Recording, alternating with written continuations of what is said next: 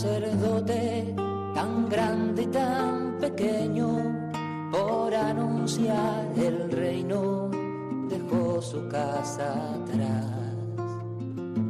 Sacerdote, la vida pone en juego, pastores para el pueblo, un guía a la verdad. Sacerdote, tan rico en los esfuerzos, tan pobre en los no quiero, pues quiere siempre ahora ya. Comienza en Radio María, Sacerdotes de Dios, Servidores de los Hombres, dirigido por el Padre Miguel Ángel Arribas. En sus manos da el pan de vida, pastor con el pastor, al pie de la cruz, con el que está en cruz, lámpara de luz en la oscuridad, en sus manos da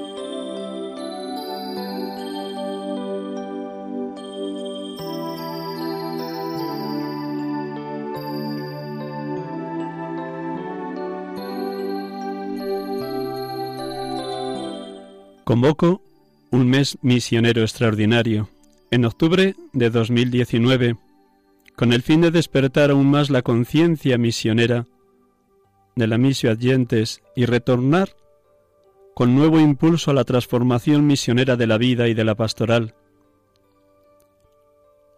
Nos podremos disponer para ello también durante el mes misionero de octubre del próximo año, para que todos los fieles lleven en su corazón el anuncio del Evangelio y la conversión misionera y evangelizadora de las propias comunidades, para que crezca el amor de la misión, que es una pasión por Jesús, pero al mismo tiempo una pasión por su pueblo. Que el mes misionero extraordinario sea un tiempo de gracia intensa y fecunda, para promover iniciativas e intensificar de manera especial la oración, alma de toda misión, el anuncio del Evangelio, la reflexión bíblica y teológica sobre la misión, las obras de caridad cristiana y las acciones concretas de colaboración y de solidaridad entre las iglesias, de modo que se avive el entusiasmo misionero y nunca nos lo roben.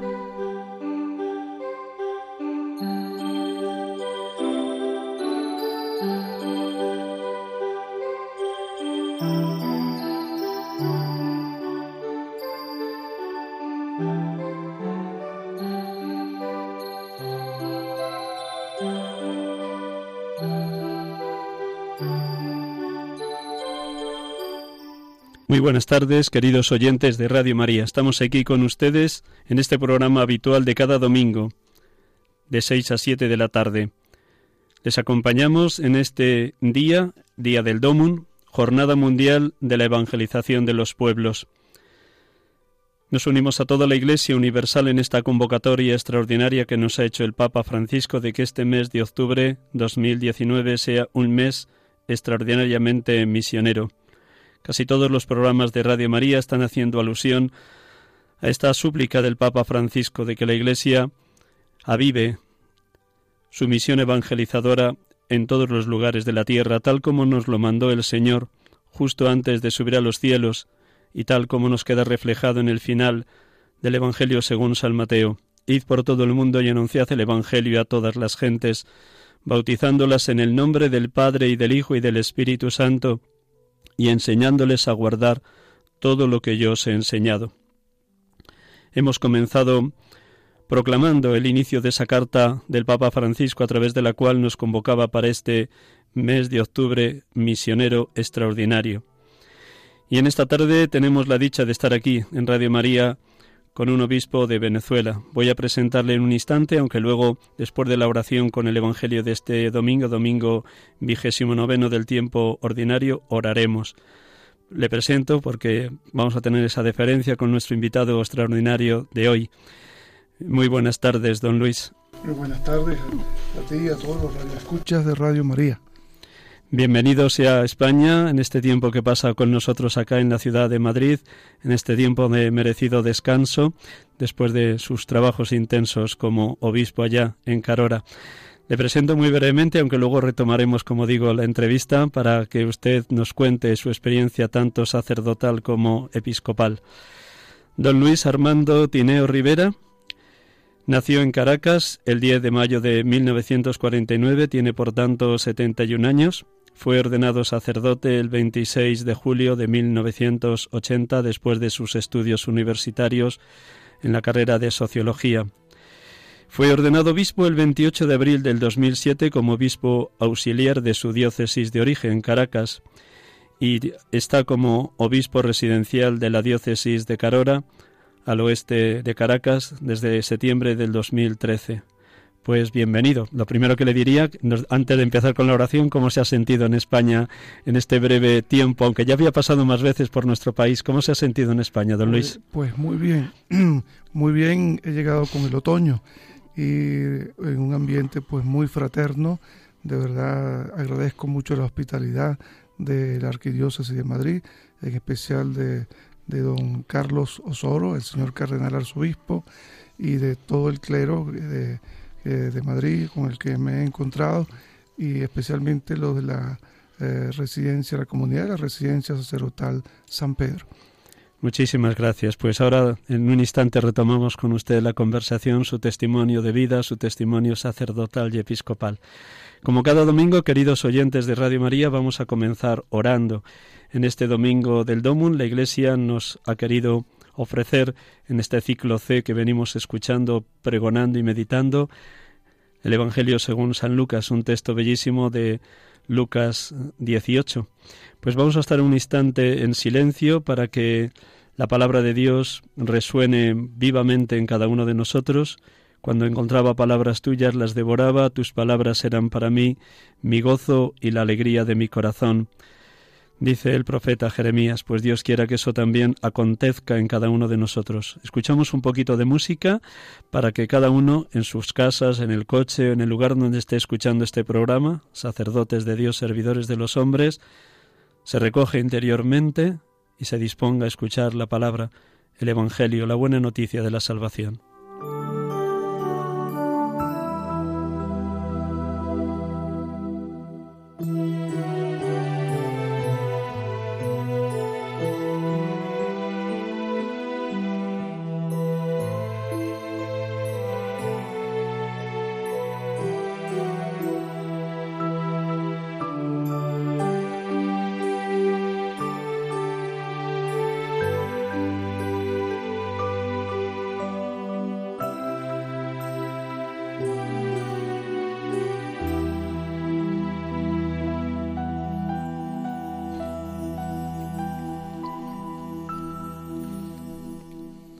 Del Evangelio según San Lucas.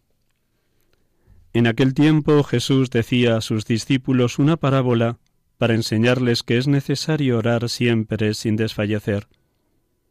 Había un juez en una ciudad que ni temía a Dios ni le importaban los hombres. En aquella ciudad había una viuda que solía ir a decirle Hazme justicia frente a mi adversario. Por algún tiempo se estuvo negando, pero después se dijo a sí mismo aunque ni temo a Dios ni me importan los hombres, como esta viuda me está molestando, le voy a hacer justicia, no sea que siga viniendo a cada momento a importunarme. Y el Señor añadió, Fijaos en lo que dice el juez injusto, pues Dios, ¿No hará justicia a sus elegidos que claman ante él día y noche? ¿O les dará largas? Os digo que les hará justicia sin tardar. Pero cuando venga el Hijo del Hombre, ¿encontrará esta fe en la tierra?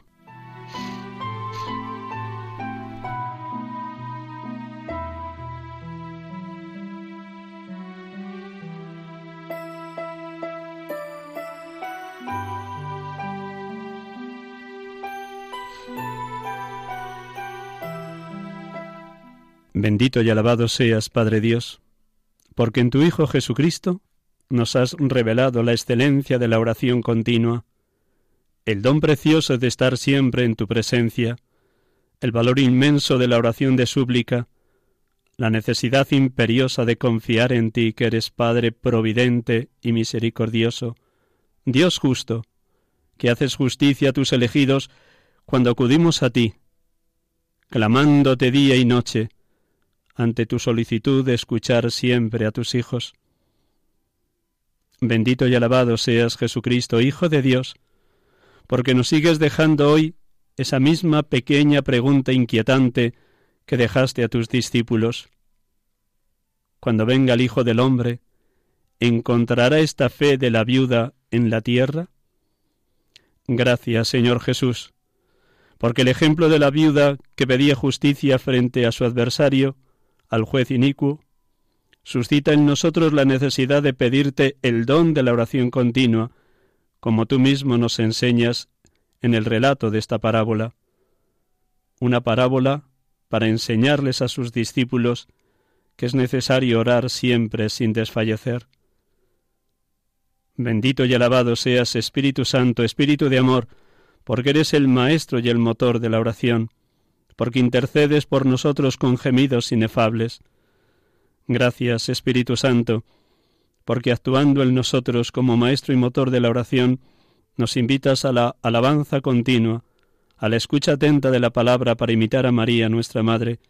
María conservaba todas las cosas, meditándolas en su corazón. Ayúdanos a hacer muy nuestra la oración del salmista, si el afligido invoca al Señor, Él lo escucha y lo salva de sus angustias. Ayúdanos, Espíritu Santo, Espíritu de vida, Espíritu de amor, a pedirte incesantemente tus siete sagrados dones y tus muchos frutos, para que cada día y en cada instante busquemos y deseemos solo la voluntad del Padre, como nos enseña nuestra misma Madre en la Anunciación. He aquí la esclava del Señor. Hágase en mí según tu palabra. Oh Espíritu Santo, Espíritu de vida, oh Espíritu de amor, haz que la Iglesia viva en un eterno y permanente Pentecostés, para que sea verdaderamente misionera hoy y por todos los siglos. Amén. Aleluya.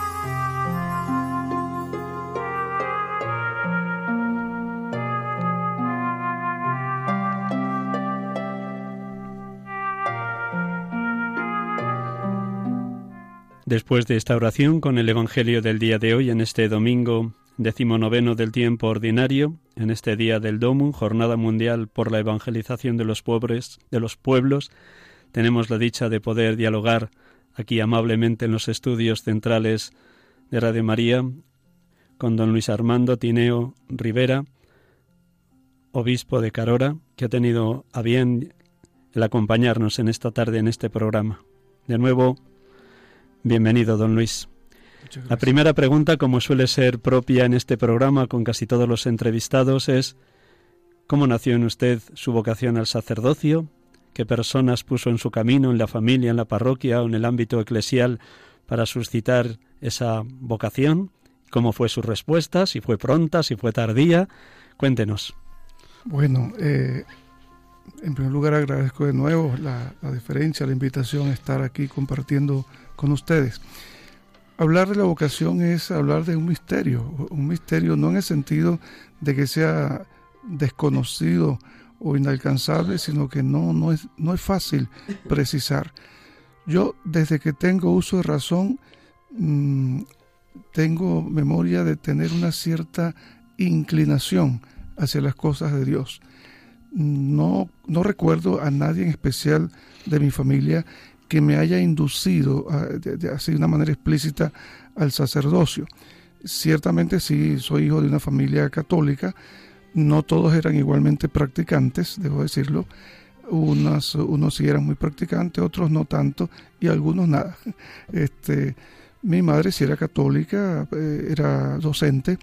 Eh, ella se educó con las hermanas dominicas en, en, carmelitas en primaria y en secundaria dominicas eh, en Caracas. ¿no?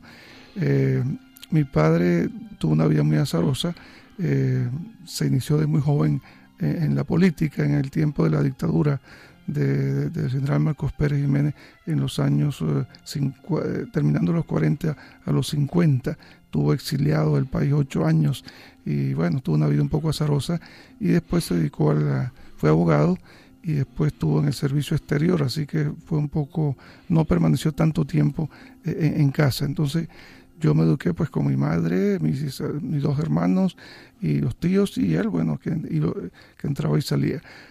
Sí influyó mucho el ejemplo de mi tía madrina, bueno, de mi madre en primer lugar, pero claro, ella estaba en la docencia, pero la que más hacía vida de hogar era la hermana mayor de mi madre, se llama Antonia Cecilia.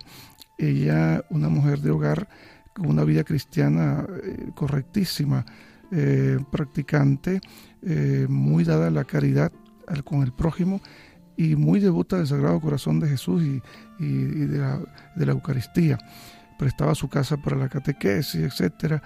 Y después también influyó mucho el ser alumno de los salesianos. Eh, estuve en la ciudad de Los Teques, cerca de Caracas, en primaria. Allí hice mi primera comunión con los padres salesianos el 24 de mayo, Día de María Auxiliadora.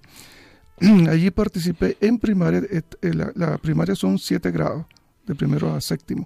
En cuarto grado ya uno de los padres salesianos formó un grupo eh, que en aquel momento era muy común en los colegios salesianos, que era la Compañía de María Inmaculada.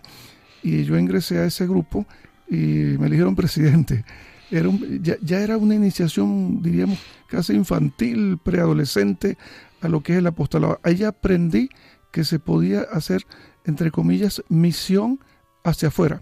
O sea, no es solamente, y eso me lo enseñaron los salesianos, no es solamente vivir la fe, la comunión con el Señor, etcétera, la vida de oración, de piedad, sino también hacer apostolado hacia los compañeros, hacia el medio exterior.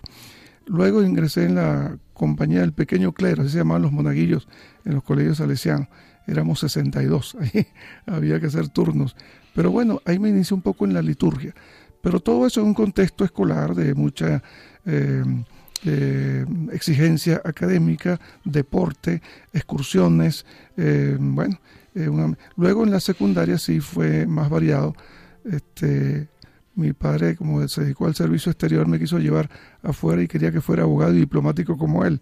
Eh, mi madre no estaba muy de acuerdo, yo tampoco estaba muy de acuerdo. Entonces, sin embargo, yo ingresé al seminario eh, arquidiocesano de Caracas en primer año de bachillerato, al terminar la primaria.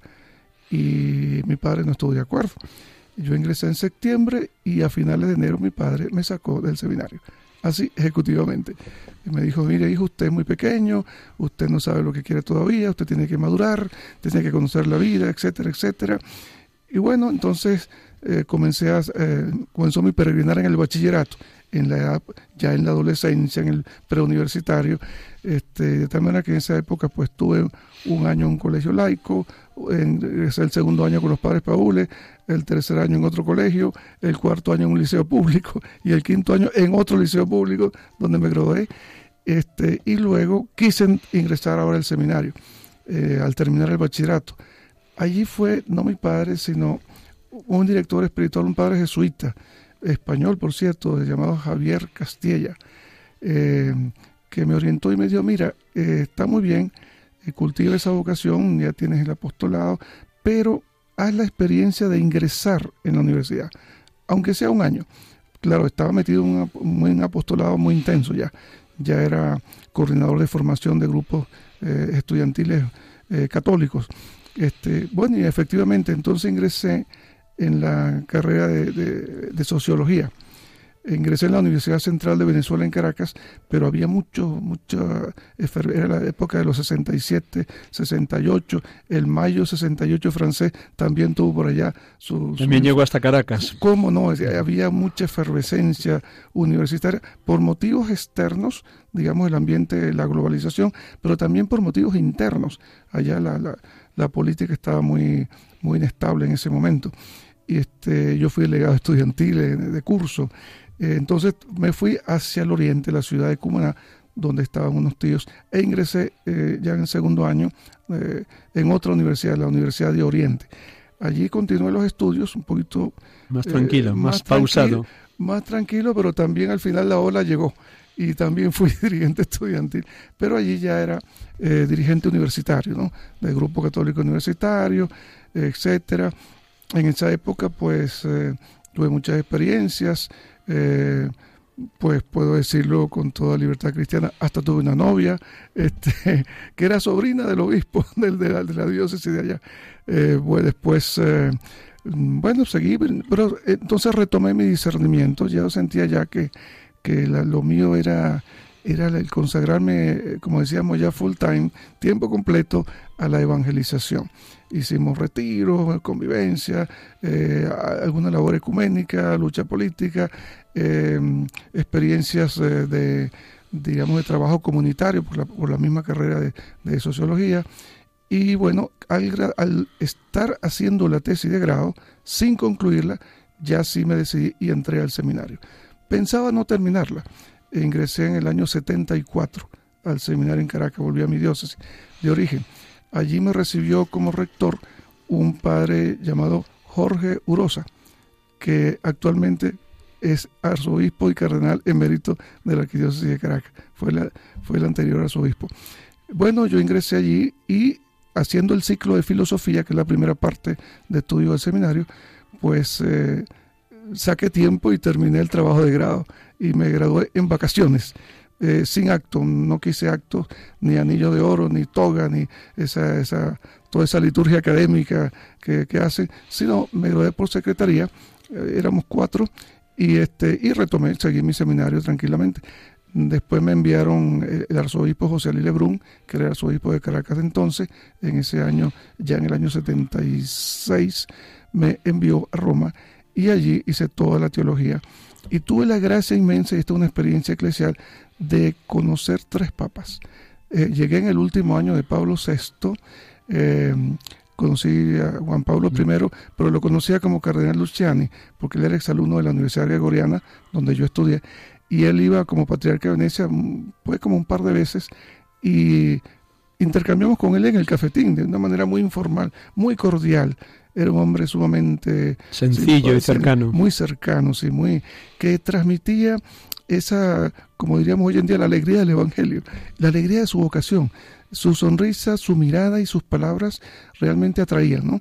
Eh, se veía que era un hombre satisfecho con lo que estaba haciendo y bueno, este, luego me tocó conocer a Juan Pablo II, eh, con el cual estuve pues cuatro años eh, durante mis estudios y tuve la gracia inmensa de salir sorteado y participar en el año 1980, año de mi ordenación, en el Sínodo Mundial sobre la Familia, de donde salió la, la encíclica, la exhortación apostólica Familiares Consorcio, en la cual tomé parte.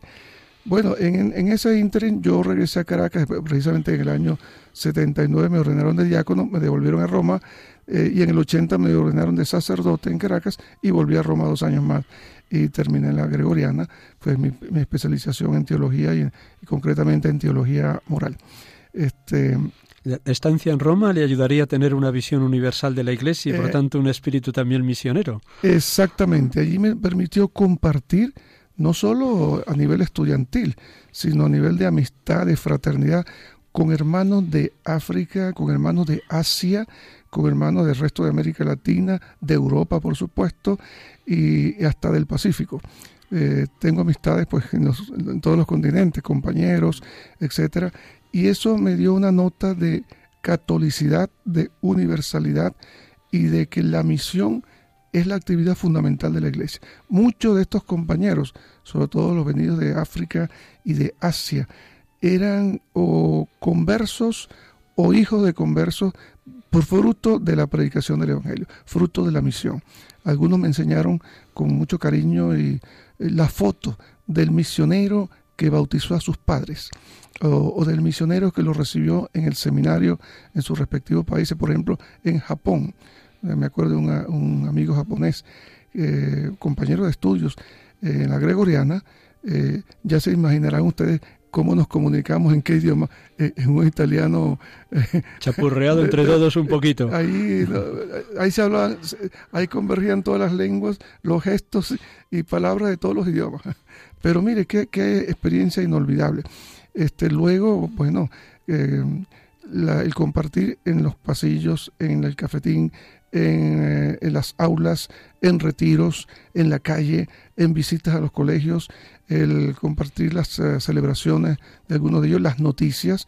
Me acuerdo yo con los compañeros polacos cuando había la crisis aquella en Polonia, eh, cuando el régimen de Jaruzelski y toda aquella situación que había compañeros que ni en Navidad podían ir a, ver a sus familiares, estando allí mismo en Europa. Eh, uno fue porque tenía su madre enferma y no lo dejaron salir más. Y entonces, bueno, compartir eso.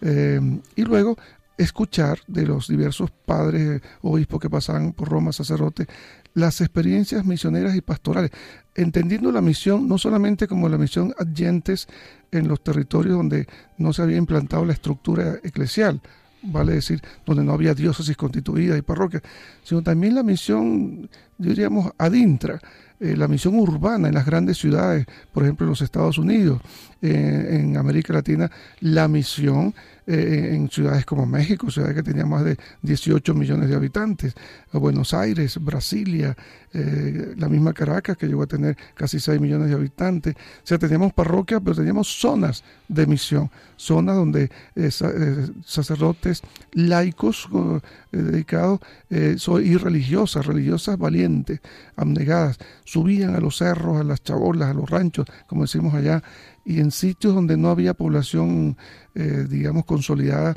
donde estaban llegando gente de cualquier parte de dentro, del interior del país o del exterior del país, eh, que no tenían trabajo, que no estaban insertados en la sociedad. Bueno, descentrados totalmente de sus tradiciones, de sus raíces cristianas, lograba a través de esta misión urbana o periférica urbana comenzar a reagruparse, a retomar las raíces de su fe, de su identidad. Qué hermoso era eso. Me tocó como seminarista estando en Caracas hacer apostolado así en los barrios. Nosotros hicimos los barrios en los cerros, en donde la gente recién llegada. En las lomas aquellas que están colgadas, en eh, todas las aquellas casitas de alrededor de Caracas. Eh, sí, sí, ahí, bueno, centenares de miles de personas eh, allí. Algunos barrios estos están más consolidados, otros están más, más recientes.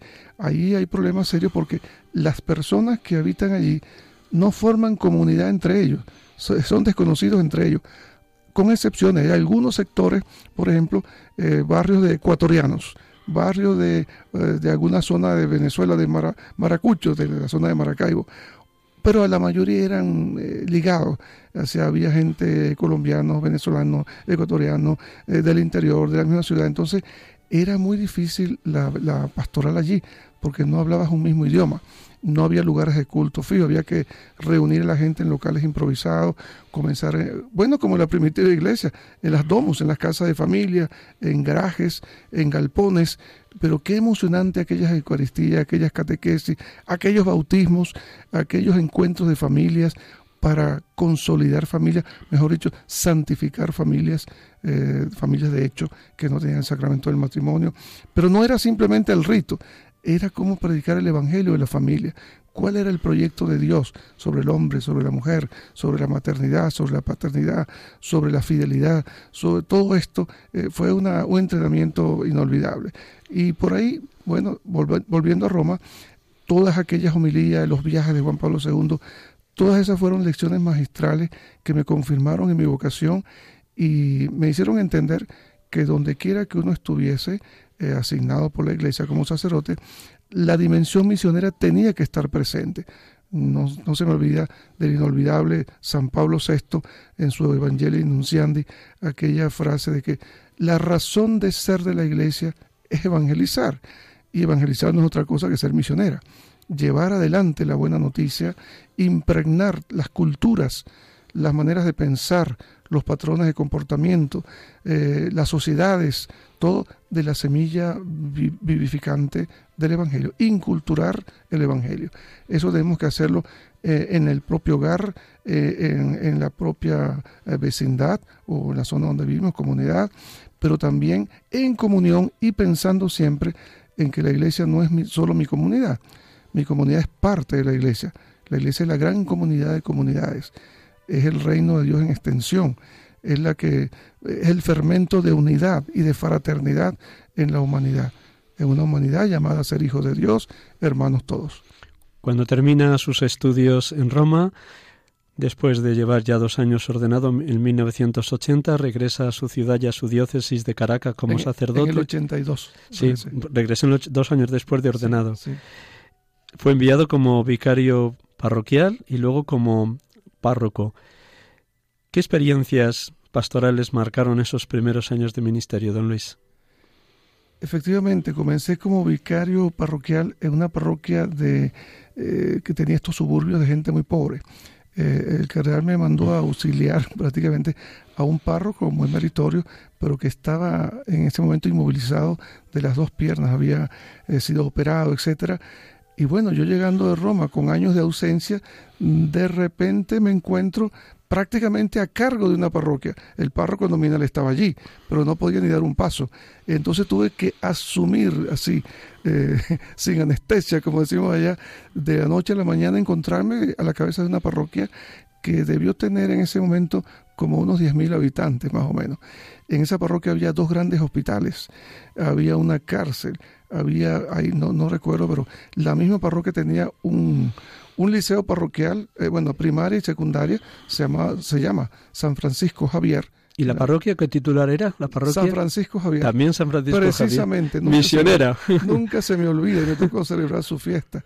Este, comencé allí, así de improviso, y bueno, se imaginarán, yo en mi vida había celebrado un matrimonio, y yo llegué un, un domingo, al sábado siguiente habían en lista 10 matrimonios. 10 matrimonios, válgame el cielo. Dios mío, ven mi auxilio. bueno, socorrerme. Tenía la, la, celebración de la Eucaristía, unos bautismos y 10 matrimonios ese mismo día, además de una visita al hospital con varios enfermos.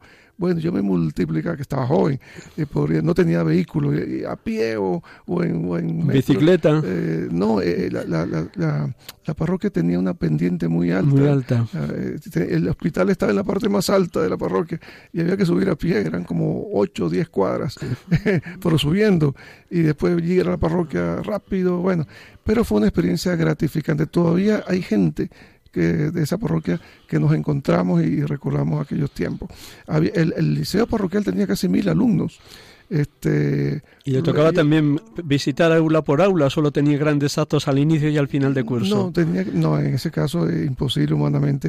Me reunía eh, algunas veces con los profesores y particularmente buscaba quiénes eran los que tenían a cargo la formación religiosa eh, en ese liceo, por un liceo parroquial. Eh, estaba un poco la cosa desarticulada, habían dos catequistas que no cubrían la mayoría de los cursos, entonces comenzamos a dar unos talleres para que los profesores, eh, voluntariamente los que se presentaban voluntarios, pudieran colaborar con un equipo de, podríamos decir así como de evangelización. No se usaba la palabra evangelización dentro del liceo por cuestiones ya de, de currículum, pero sí de formación en, en, valores y de formación religiosa optativa. Al final todos querían. Eh, había la misa dominical con los alumnos, tenía una misa, este, esa había que prepararla, este, había pues la, eh, sobre todo en primaria sí había sistemáticamente en todos los cursos dos horas semanales de religión. En el bachillerato era optativo, este, y entonces ahí fue que me costó más porque para darle forma, darle coherencia a aquello, porque claro, en las horas de religión o las horas de formación en la fe eh, si no había catequista, si no había un profesor que tuviera formación, pues ahí se hablaba de todo. Entonces era como rescatar ese tiempo y bueno, y de allí salieron hasta vocaciones. Poco a poco en ese diálogo, ir formando a los muchachos, darle a conocer primero la iglesia. Ellos estaban metidos en una estructura que muchos de ellos pues no, no estaban conscientes de, de, dónde salió esta iglesia, este colegio y por qué estos padres, etcétera. Este, luego, eh, eh, en la iglesia, darle a conocer a Jesucristo, que es el centro, la fuente de nuestra fe, y retomar esa tradición mariana muy presente en nuestro pueblo. Nuestros pueblos latinoamericanos son muy marianos. Y, y más para usted procedente de un colegio salesiano. Eh, sí, sí. Y María Auxiliadora seguro que la lleva muy dentro de su corazón. Eh, totalmente, totalmente. Y este, bueno, ella ahí estuvo unos meses. Después me pasaron a una segunda parroquia ya de clase media, al otro extremo de la ciudad. Eh, el primer párroco era un párroco venezolano, era amigo de mi padre, por cierto. El segundo era un belga, un misionero, ese sí era un misionero, pero a, a, cuerpo completo. Se llama Jean-Marie Cardón, Juan María Cardón. Después murió siendo Monseñor Cardón. Ese hombre fundó dos parroquias y en los cerros, en, los barrios pobres. Y hizo en la parroquia, además que, edificó el templo, este, tenía un espíritu misionero impresionante. Bueno, ahí formamos una internacional. Era ese el padre Cardón. Había un padre suizo, eh, se llama eh, Guillermo Wilbur, eh, él, era un profesor, un doctor que había sido eh, jesuita, eh, benedictino, algo así, y entonces aterrizó en Venezuela como profesor universitario, pero por cuestiones de salud, etcétera, eh, llegó a convivir en la parroquia y, mire, un hombre extraordinario, un pozo de sabiduría. Entonces era el párroco belga, el padre suizo, un padre llanero que estaba también en Caracas también por cuestiones de enfermedad de su mamá, y este novicio que acaba de llegar de Roma, los cuatro formamos un equipo misionero al cual se adhirió pues un ejército de catequistas. El padre Cardón era en ese momento el director del secretariado de catequesis de la arquidiócesis. Y la idea era que la catequesis fuese misionera. En esa época se empezó a preparar la primera visita de Juan Pablo II, la primera visita de un papa a Venezuela. Y se decretó la conferencia episcopal la, una misión nacional evangelizadora preparatoria de esa visita con el sucesor de Pedro. Fue una verdadera misión, barrio por barrio. Casa por casa, calle por calle. Mire, eso fue casi, mire, yo como 10 meses. Este, nos tocó a nosotros preparar desde el secretariado, ahí me pusieron adjunto a este padre Cardón, para preparar, preparamos alrededor de 800 personas con 30 temas eh, las 10 temas sobre la verdad sobre el hombre, 10 temas sobre la verdad sobre Cristo y 10 temas sobre la verdad sobre la iglesia. Pero junto o más allá de los temas, había retiros, había eh, conversatorios, convivencias, había oración. Eh, o sea, aquello se llevó con mucho fervor y todavía hay gente incluso que entraron al seminario y se ordenaron, son excelentes sacerdotes, gente que se convirtió a la fe, que no eran practicantes para nada, a raíz de esa misión que fue excelente. ¿Y cómo fue ese viaje primero de San Juan Pablo II a Venezuela? ¿Cómo ah. lo recuerda usted, don Luis? ¿Dónde, ah. ¿Y dónde estaba? ¿Estaba en esa misma parroquia? ¿Cómo se llama ah. esta segunda parroquia? Apoteósico, Montalbán, Nuestra Señora de la Paz en Montalbán. Cuéntenos el viaje de San Juan Pablo II. Y la gran misa, o la misa más grande eh, eh, que celebró Juan Pablo II en ese viaje a Venezuela, fue precisamente en territorio de la parroquia Nuestra Señora de la Paz, en Montalbán, en una zona que hoy en día se llama Urbanización Juan Pablo II.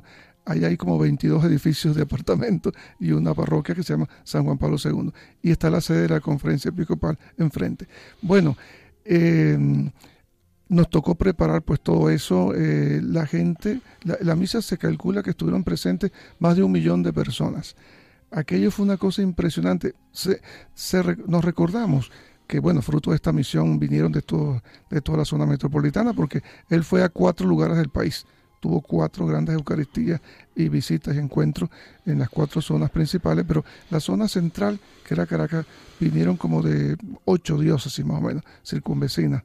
Este, la idea era, se hizo una gran vigilia eh, desde la noche anterior, ese millón de personas amaneció allí y Juan Pablo II, pues tú, por supuesto, estaba era de los primeros viajes. de los primeros Estaba enérgico, no solo caminaba, corría, brincaba, tenía una energía desbordante que nos la transmitía. Y esa palabra vibrante de él, de exhortar a, la, nueva evangelización. Él, en eso insistía muchísimo, que integramos a los inmigrantes, que consolidamos la familia como la, la iglesia, la primera iglesia, la cuestión de las vocaciones, subieron las vocaciones. La vocación no viene por, por un entusiasmo, sino la vocación está allí. Lo que tenemos nosotros es que crear un ambiente para que esa vocación florezca. Eh, yo siempre estoy, estoy muy cierto, muy claro en que Dios siempre llama. El problema es la respuesta, eh, dónde y las condiciones para responder. Y efectivamente, cuando movemos el agua, eh, los paralíticos caminan. Me recuerdo la escena de, aquel paralítico a la orilla de la piscina que le dijo a Jesús, bueno, tengo 12 años aquí o algo así, y no hay nadie que me ayude cuando llega el momento del ángel. Ya han llegado otros, otros que yo. Sí, sí, exacto. Bueno, fue una experiencia inolvidable. Pero teniendo en cuenta el hilo conductor de este programa, que es la Jornada Mundial de las Misiones, y en este mes extraordinario eh, que, Misionero. que el Santo Padre ha convocado para poner un acento todavía más fuerte sobre la dimensión misionera de la Iglesia, yo me recuerdo que las experiencias de misión, mire, han sido fructíferas, pero de una manera impresionante.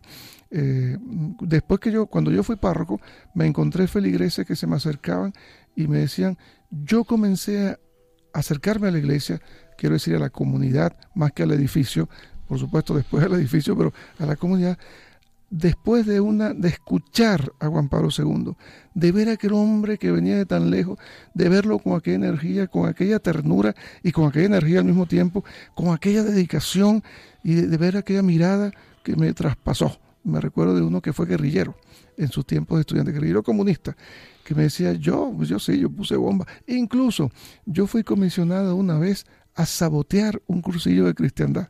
Eh, y lo hizo. Y nos infiltramos en los movimientos de, eh, católicos para desde adentro pues sembrar la discordia. Y bueno, yo hice todo eso y tal. Y yo me siento ahora como San Pablo después del camino de Damasco. Aquella mirada de, de Juan Pablo II me desarmó. No cruzamos palabras, fueron unos segundos que su carro se paró, el, papamóvil eh, frenó, era una esquina, ahí bajó la velocidad, no sé por qué motivo casi se, se, detuvo, y él nos miró, nos, nos hizo la, nos ¿La, bendición? La, bendición, y dice, yo siento el escalofrío y la emoción de ser tocado de parte de Dios. No voy a decir que él era Dios, ciertamente, pero ciertamente que venía de parte de Dios, aquella mirada.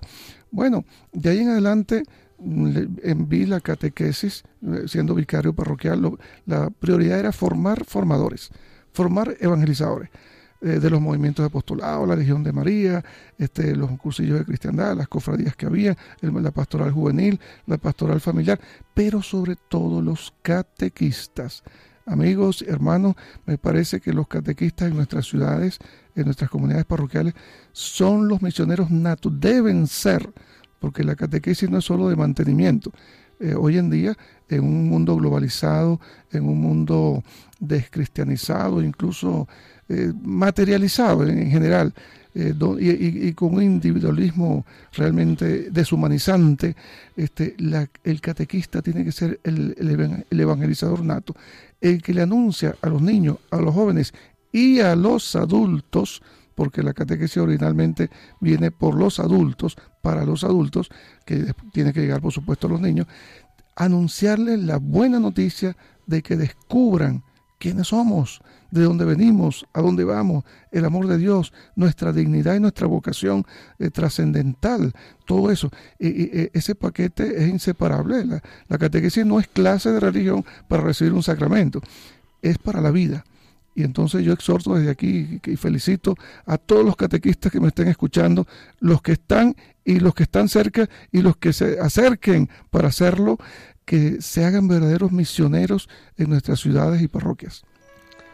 Vamos a dejarle un momentín de descanso. Vaya pensando los años que ha sido párroco. Después de esta experiencia en la parroquia Nuestra Señora de la Paz, le nombran párroco. Vamos a dejar un instante de silencio también para que usted pueda respirar y tomar un poquito de agua y nos cuenta ese trayecto de su vida antes de ser nombrado obispo, los años que estuvo usted como párroco. Un instante.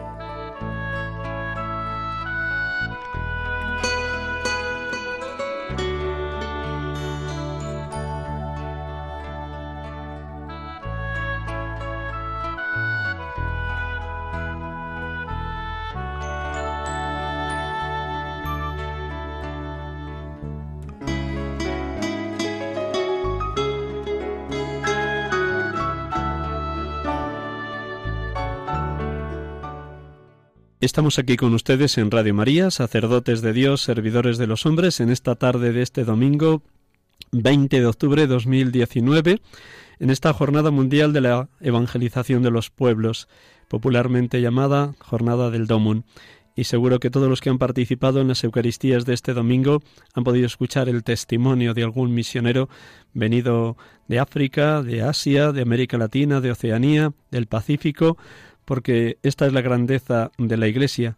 Allá donde hay alguien bautizado en el nombre del Padre, del Hijo y del Espíritu, alguien perteneciente a la Iglesia, por el solo hecho de ser bautizado ha de ser misionero, tal como también nos propone el Papa Francisco en el mensaje con motivo de este mes misionero extraordinario, octubre 2019. Estamos dialogando, escuchando más bien porque es todo un corazón abierto, a don Luis Armando Tineo Rivera, obispo residencial de la diócesis de Carora en Venezuela, que está de paso por Madrid en unos meses de merecido descanso y está compartiendo sobre todo sus años sacerdotales. Si en otro momento, tal vez en diciembre, podemos volverlo a traer aquí a los estudios de Radio María, nos contará algo más de su etapa de obispo, pero ahora en este día del Domun eh, está abriendo su corazón y sus muchas experiencias misioneras en las distintas parroquias de Caracas, su ciudad y, su diócesis de origen como sacerdote, las experiencias que ha tenido como sacerdote misionero en la misma ciudad que le vio nacer y le vio crecer. De nuevo, buenas tardes, don Luis, y gracias. Muy buenas tardes. Después de estos años de vicario parroquial, es nombrado usted párroco. Cuéntenos así las experiencias más hermosas, más fuertes, más intensas, más misioneras que, ha vivido en los años de párroco. ¿Dónde fue enviado después de estos años de vicario parroquial? ¿A qué parroquia? Bueno, no fui enviado directamente a ninguna, sino me pasaron al seminario a formar parte del equipo formador. Eh, ahí estuve seis años en el seminario en Caracas, un seminario que en aquel momento atendía seminaristas de unas 14 o 15 diócesis, este, eran casi 90 y allí me tocó, entre otras cosas, además de profesor, formador, etcétera, ser el coordinador del apostolado. El apostolado es la actividad que realizan los seminaristas los fines de semana cuando salen a lugares a evangelizar precisamente. Y entonces me tocó eh, estructurar eso de una manera más misionera, menos, eh, eh, no sé, menos como... De mantenimiento. Exacto. Entonces me tocó entonces hacer programas, decirle a un, a un, seminarista que va a una parroquia, eh, usted a qué va a esa parroquia, qué va a hacer y coordinar con el respectivo párroco. Este, si va solamente a estar a dar catequesis, eso no es la, la labor. Usted tiene que ir a encender esa llama, vamos a, los espacios donde no hay eh, este, esa, esa respuesta de la fe, donde no hay vida cristiana todavía, a animar ciertamente a los catequistas, a los movimientos de apostolado, a los jóvenes de los que tocan en los coros parroquiales, etcétera, pero tiene que ir a zonas de ahí. Entonces ellos iban con un espíritu misionero a los barrios, incluso hacer celebraciones de la palabra, hacer reuniones con familias eh, en zonas donde periféricas de la parroquia lejos del centro parroquial. Y ahí comenzamos a operar lo que el Papa Francisco nos ha dicho, una iglesia en salida. A veces llegaban apenas a tiempo para la Eucaristía en la parroquia, pero no es que estaban paseando, estaban trabajando casa por casa, esquina por esquina, barrio por barrio, y, lograron pues, eh, luego eh, eh, hacíamos la revisión, esto es muy importante porque en la iglesia tenemos la costumbre de hacer muchas cosas, pero no revisamos, no evaluamos, bueno, ¿y cómo estuvo? ¿Qué pasó? ¿Qué podemos mejorar? ¿Qué, qué faltó? ¿Qué hay que confirmar? ¿Qué hay que cambiar? ¿Qué hay que innovar?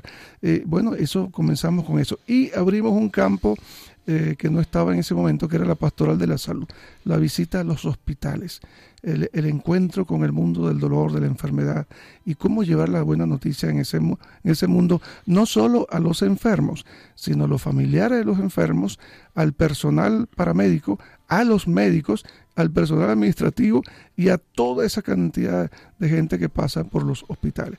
Eh, no es lo mismo hablar a un enfermo que hablar al familiar del enfermo, hablar al médico, a la enfermera, al, anestesiólogo, al portero, al camillero, al, recepcionista, y entonces ahí hay un apostolado.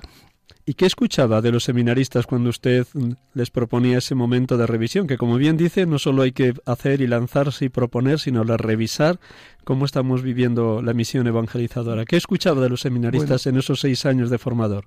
La, alegría fue mutua. Primero el asombro de comenzar a, ¿cómo diríamos? Bueno, tratar de enseñarles, pero tratar de, de aprender todos a ser misionero. O sea, no solo hacer cosas, sino a preguntarme y realmente Jesús es más conocido allí, su evangelio, el, el proyecto de vida, el ser cristiano, eh, fue o simplemente fue un activismo, fue hacer obras sociales, fue hacer uh, cosas buenas, pero no llevar el evangelio. Entonces la pregunta de fondo era esa, con todo lo que estamos haciendo, ¿estamos evangelizando? Estamos, si usted hace un juego con los niños, usted está evangelizando, esos niños conocen más a Jesús, entonces eh, por ahí. Luego eh, de esa, esa, fase en el seminario, que apunto esa, esa dimensión, vamos a decir que fue más a, destra eh, de iglesia en salida, fue que me hicieron párroco de una parroquia recién fundada. Fui el segundo párroco de esa parroquia. Tenemos tres minutos, don Luis. Me tiene que sintetizar cómo fue misionero en sus años de párroco. A ver si en tres minutos nos lo cuenta, porque estamos ya al borde de terminar el programa. Gracias. al llegar a la parroquia, lo primero que hice fue formar un consejo parroquial para hacer una planificación pastoral pero no es perdernos en planificación, sino cómo la parroquia evangeliza fuera de sus muros. Lo primero que formé fue el equipo de catequesis, eh, una catequesis para adultos, ¿verdad? Para los padres, los niños y los jóvenes, y por supuesto para los niños y los jóvenes.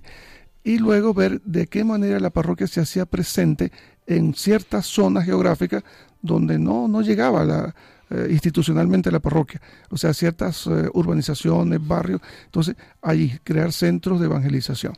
Eso fue lo primero. Y trabajar por las vocaciones. Tengo la alegría de que en esa parroquia, la Anunciación del Señor en la Boyera, donde pasé 18 años, que fui párroco y arcipreste y desde allí seguí siendo profesor de seminario, hay dos sacerdotes eh, salieron de esa comunidad guarda muy dentro esos 18 años de experiencia de párroco mm. porque los ha vivido usted en espíritu verdaderamente misionero. Intensamente, eh, son inolvidables. Y vuelvo con frecuencia a esa parroquia cuando puedo y me reencuentro con la gente. Eh, la idea no era solo social, sino de eso, de ser misionero hacia afuera. De allí fuimos a los medios de comunicación. También elaborábamos eh, por, los medios, en aquella época eran cassette, grabadoras, grabábamos este, digamos, eh, reflexiones, etcétera, que podían ser llevadas a otros lugares y de allí suscitar diálogo y reflexiones y retiros, etcétera. La Iglesia existe para evangelizar, es su razón de ser más profunda, decía, como bien ha dicho San Pablo VI en Evangelii Nunciandi. Un último minuto, ¿qué nos diría a la Iglesia que peregrina en España, en esta dimensión misionera que también aquí, en esta gran ciudad de Madrid o en cualquiera de las grandes ciudades de España se tiene que dar? Que recupere su identidad que España no se olvide que ha sido un motor evangelizador en el mundo entero. Los que venimos de América Latina eh, recordamos con gratitud generaciones de misioneros y misioneras venidos de España que llevaron la buena noticia y que sembraron la iglesia y que ahora nosotros pues la estamos haciendo crecer. España no solamente debe recuperar su memoria, su identidad, sino también su protagonismo en la iglesia. Aquí hay grandes iniciativas, el Espíritu Santo nunca ha estado de vacaciones. Si es verdad que faltan vocaciones en algunas eh, comunidades, también es más verdad que hay muchas vocaciones laicos y, y de movimientos eclesiales que desde España están iluminando el mundo entero. Gracias, don Luis. Un instante, que vamos a terminar, queridos oyentes de Radio María.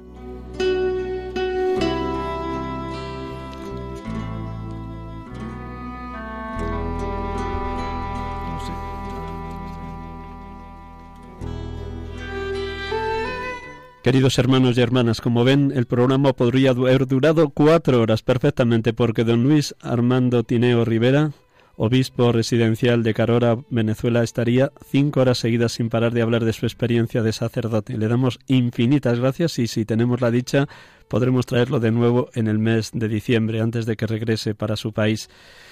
Aquí hemos estado con ustedes. Vamos a terminar con unas palabras brevísimas y sencillas de Santa Teresa del Niño Jesús, patrona de las misiones junto con San Francisco Javier, para que estas palabras sean también para nosotros un aliciente de ser pequeños, muy pequeños y humildes, y así Dios lo pueda ser grande en nosotros con aquellas otras palabras de San Juan Bautista, es necesario que yo mengüe para que Él crezca. Concluimos con estas palabras de Santa Teresa del Niño Jesús.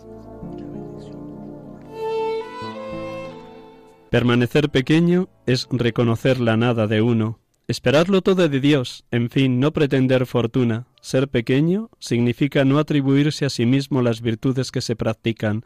Consiste, en fin, en no desanimarse ante las propias faltas, pues los pequeños caen a menudo, pero son demasiado pequeños para hacerse daño. Santa Teresa del Niño Jesús. Don Luis les va a impartir la bendición. Con inmenso gusto vamos a invocar la bendición del Señor con todos sus dones. La bendición de Dios Todopoderoso y Misericordioso, Padre, Hijo y Espíritu Santo, descienda sobre todos y cada uno de nuestros radioescuchas de Radio María, sobre sus familias y comunidades. Muchísimas gracias, don Luis. Gracias a todos los radioyentes. Feliz domingo del Domo y hasta el próximo domingo, si Dios quiere. Dios les colme de bendiciones.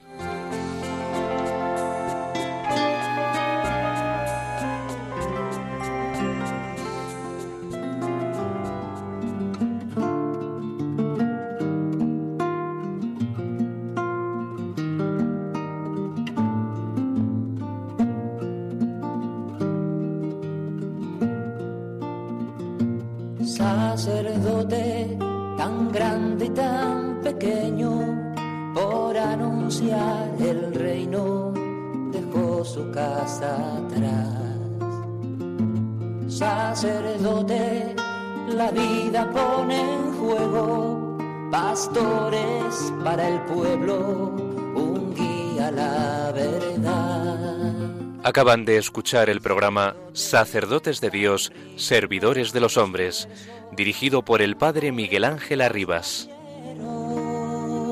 Pues quiere siempre ahora ya.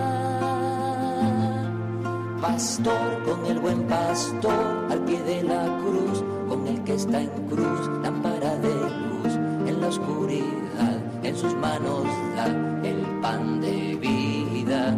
Pastor con el buen pastor al pie de la cruz, con el que está en cruz, lámpara de luz en la oscuridad, en sus manos